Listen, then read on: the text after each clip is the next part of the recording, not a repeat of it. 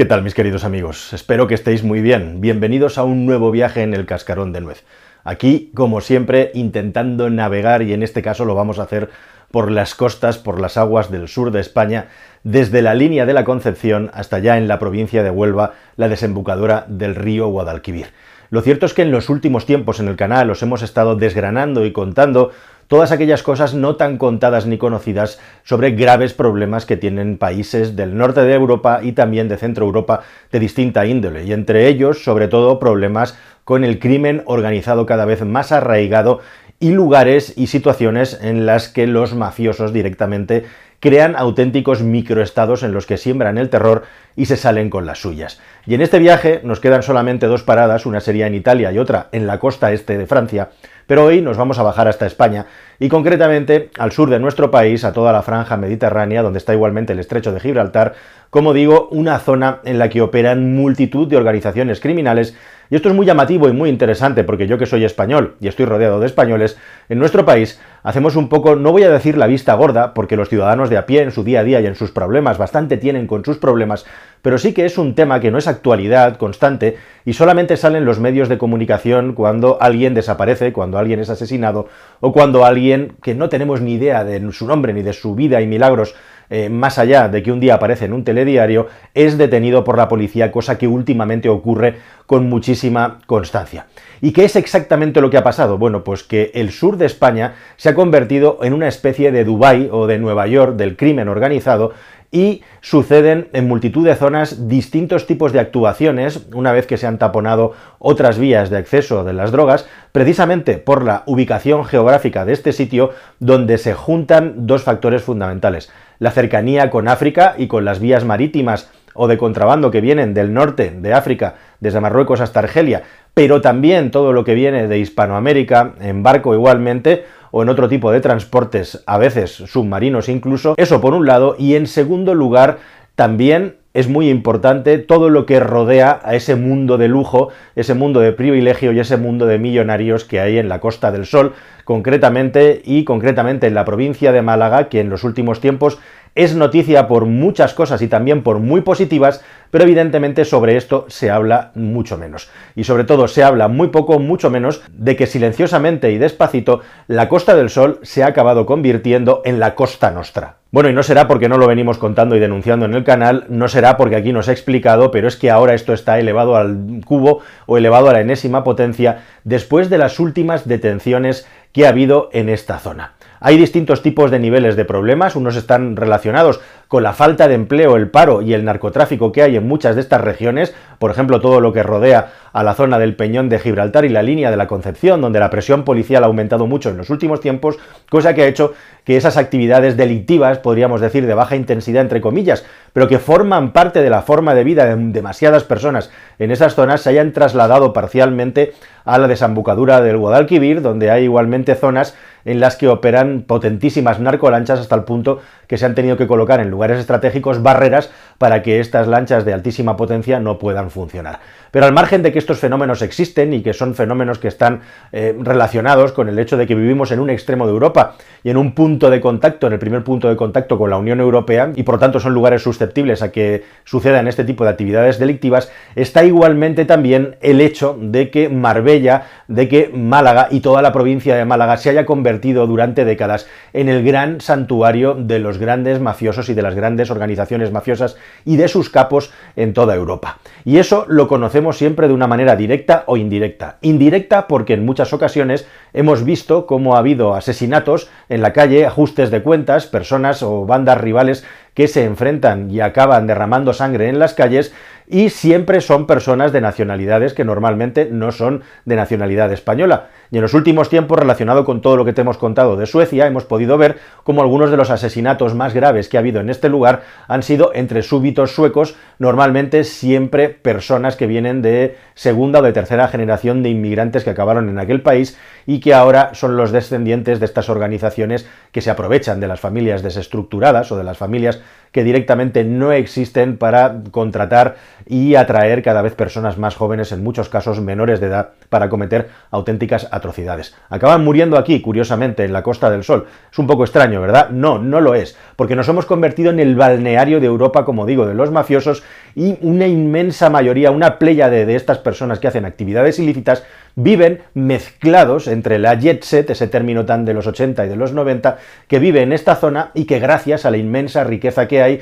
procedente de países de Arabia y de otros lugares del mundo, se concentra en la Costa del Sol y en la provincia de Málaga, haciendo, o según ellos creen, haciendo que pasen más desapercibidos. Estas personas viven en su mayoría en urbanizaciones de gran lujo y tienen siempre seguridad privada, unos niveles de seguridad, viven en algunos casos blindados y es muy difícil de seguirles la pista porque constantemente están cambiando o intentando cambiar de identidad, siempre cambiando de vivienda. La verdad es que en los últimos tiempos este reflejo se ha dado también, no solamente con los clanes suecos, sino con los clanes irlandeses. Por ejemplo, cuando no hace mucho fue detenido Kainahan, uno de los grandes mafiosos del tráfico de drogas en Irlanda, que ¿dónde fue detenido? En Marbella. Pero es que dos de los otros grandes capos, en algunos casos rivales de Lokai Nahan, que por cierto ha sido detenido por eh, delitos menores de falsedad documental y cosas parecidas, que le van a tener en la sombra cuatro años, veremos a ver lo que ocurre, porque en Estados Unidos hay una orden de extradición contra este clan irlandés y contra esta persona en concreto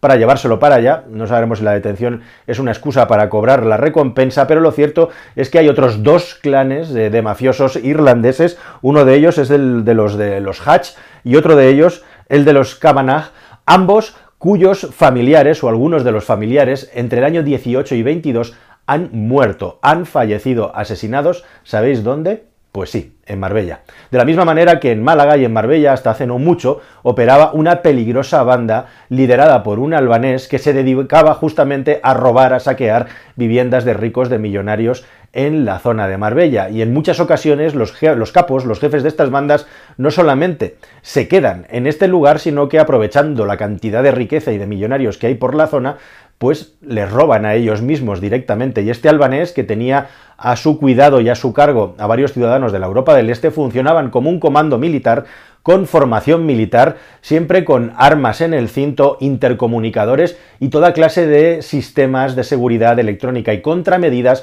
para funcionar eso como un comando que se dedicaba a desvalijar las viviendas de los más adinerados de la Costa del Sol. Hasta 71 viviendas habían desvalijado hasta la fecha y les iba tan bien y les funcionaba tan bien el negocio que en ningún caso, en ningún momento pensaron o decidieron que era momento de largarse del lugar por si los pillaban y al final los acabaron pillando. Pero si este tipo de delincuencia está establecida ya en muchos lugares del país, y especialmente en los lugares de la costa, lo que resulta verdaderamente potente y llamativo, al margen de los clanes de los irlandeses, al margen de que algunos españoles que se hacen millonarios de manera ilícita acaban refugiándose igualmente en la Costa del Sol y Marbella, y acaban en muchos casos, si el negocio va mal, siendo ejecutados por aquellos a los que les deben dinero, lo más llamativo de todo esto es lo que ha ocurrido recientemente con dos grandes personajes, con dos grandes capos de la mafia a nivel internacional. Bueno, y uno de ellos es muy llamativo, se llama Sergio Roberto de Carvalho, ese es su nombre eh, real, el nombre que aparece en su DNI,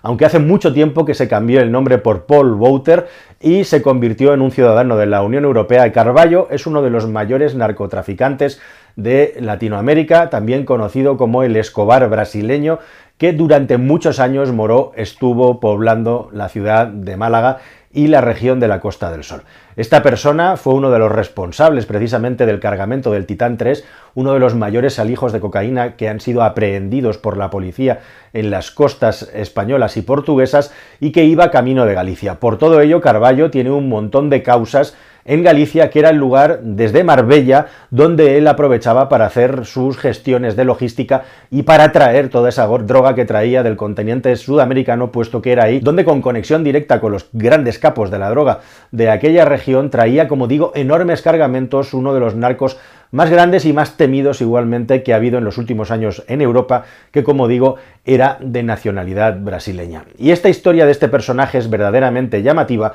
porque durante el COVID y estando absolutamente cercado por la policía, fingió su muerte. Y lo más llamativo de todo esto es que no solamente fingió su muerte, sino que además coló. Es decir, que las autoridades españolas acabaron procesando su muerte y posterior incineración porque, entre otras cosas, un médico amigo suyo, experto en cirugía plástica, que seguramente ya habría trabajado sobre su cara en más de una ocasión para cambiar su identidad, había trabajado para él y fue quien firmó el certificado de defunción en un momento en el que desgraciadamente había muchísimas defunciones por culpa de la pandemia. Así que esta persona, que oficialmente estaba fallecida, realmente lo que había hecho era fingir su muerte, montar todo un teatro alrededor que realmente había colado, hasta que hace unos días fue sorprendido en la ciudad de Budapest, en Hungría, donde estaba viviendo a cuerpo de rey, pues aprovechando todos los recursos económicos inmensos que tiene, y bueno, pues ahora está un poquito por ver qué es lo que va a ocurrir con él, está detenido en una cárcel de Budapest, y cuando hablas y te informas con los expertos sobre estas materias, en ese país, en Hungría, hay bastantes dudas de que vayan a ser capaces de retenerlo, o lo que es lo mismo, se sospecha que esta persona acabará escapándose si nadie lo remedia, estaremos pendientes, esperemos que eso no ocurra y que acabe rindiendo cuentas a la justicia, pero la situación ahora mismo es esa, fingió su muerte y acabó renacido y encontrado afortunadamente en Budapest. La gran pregunta y la gran cuestión que hilvana todo este vídeo es ¿dónde vivía este tal alias Paul Wouters? Pues sí, ¿dónde vivía? Vivía en Marbella. De la misma manera también que en Marbella y en ciudades de la región igualmente vivía el último de los personajes que te quiero mostrar de este dramatis personae de la costa nostra en la que se ha convertido la costa sur de nuestro país. Y estamos hablando nada menos de una persona que si ha seguido los últimos vídeos del canal va a ser relacionar rápidamente. Estamos hablando de Karim Buyakrisham. ¿Quién es Karim Buyakrisham? Bueno, pues era uno de los grandes patriarcas, uno de los grandes capos de una de las organizaciones más temidas en Europa actualmente, estoy hablando de la mocromafia. La mocromafia que es esa mafia que ha acabado juntando clanes de descendientes de argelinos y de marroquíes en Bélgica y también en los Países Bajos, en Holanda, y que como te he hablado en anteriores vídeos del canal, siembran el terror allá por donde pasan, se establecen con una violencia tremenda e igualmente también tienen completamente comprados a la fuerza y en algunos casos violentados a funcionarios y trabajadores de los puertos, de algunos de los puertos que tienen más tráfico de Europa, como el de Rotterdam, para introducir a través de esa zona la droga que traen principalmente de África y por supuesto también de América del Sur. Bueno, pues esta persona fue detenida igualmente en la Costa del Sol, en la Costa Nostra, e igualmente también su historia es verdaderamente escalofriante, porque nada menos que se ha ido haciendo el dueño y el jefe dentro de estos clanes, o ha ido destacando por encima de todos y controlando cada vez más los negocios ilícitos, porque Tagui, uno de los grandes popes también de esta organización, fue detenido en el año 2019. Tagui, que es la persona que había llegado a amenazar de muerte a varios políticos y a la familia real holandesa. Igualmente también otros miembros del clan habían sido asesinados igualmente en Marbella, de tal manera que Kayim Bouyakrisham se había convertido un poco en el líder de esta organización, siempre dirigiéndola en la sombra y desde Málaga, desde Marbella en el momento de la detención se le han requisado nada menos que 172 viviendas con un valor de 50 millones de euros, aparte de mucho dinero en metálico, joyas, armas, en fin, lo que se suele encontrar cuando se detiene a una persona de esta calaña. Estas viviendas él las utilizaba no solamente para moverse de una a otra, siempre con su seguridad privada, su seguridad personal, sino también para ir comprándolas y vendiéndolas y de esta manera ir lavando el dinero del narcotráfico en un entramado de ingeniería fiscal y de propiedades urbanas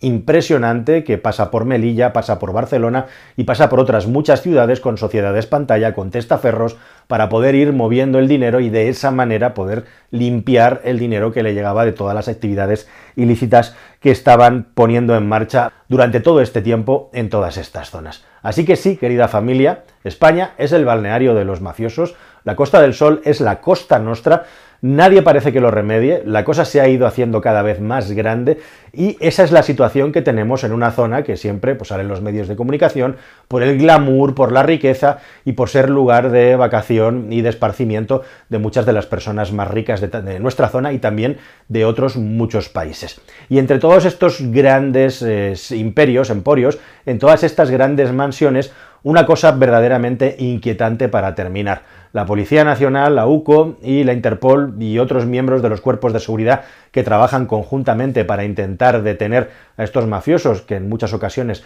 es algo verdaderamente complejo, delicado y complicado, han empezado a encontrar en estas mansiones, en algunos casos, cámaras de tortura cámaras de auténtica tortura que en ocasiones son contenedores de barco que están en los patios y en ocasiones son habitaciones del propio lugar y que utilizan para castigar a aquellos miembros de las organizaciones que les han traicionado o directamente a aquellos rivales con los que están peleando. Así que en la refinada y delicada Europa esto es lo que tenemos actualmente también dentro de nuestro ecosistema social y dentro del ecosistema de nuestro sistema económico. Desgraciadamente esto es una realidad y si alguien se quiere poner una venda en los ojos, pues es perfectamente lícito que lo haga. Pero esto está pasando aquí ahora y ahora no estoy hablando ni de Suecia, ni estoy hablando de los problemas de Francia, ni de Holanda, estoy hablando directamente de qué pasa en nuestro país, en la bella y soleada Málaga, en el lugar tan pujante donde la industria de Internet y las startups están cambiando todo el ecosistema del lugar. Esperemos que este otro ecosistema,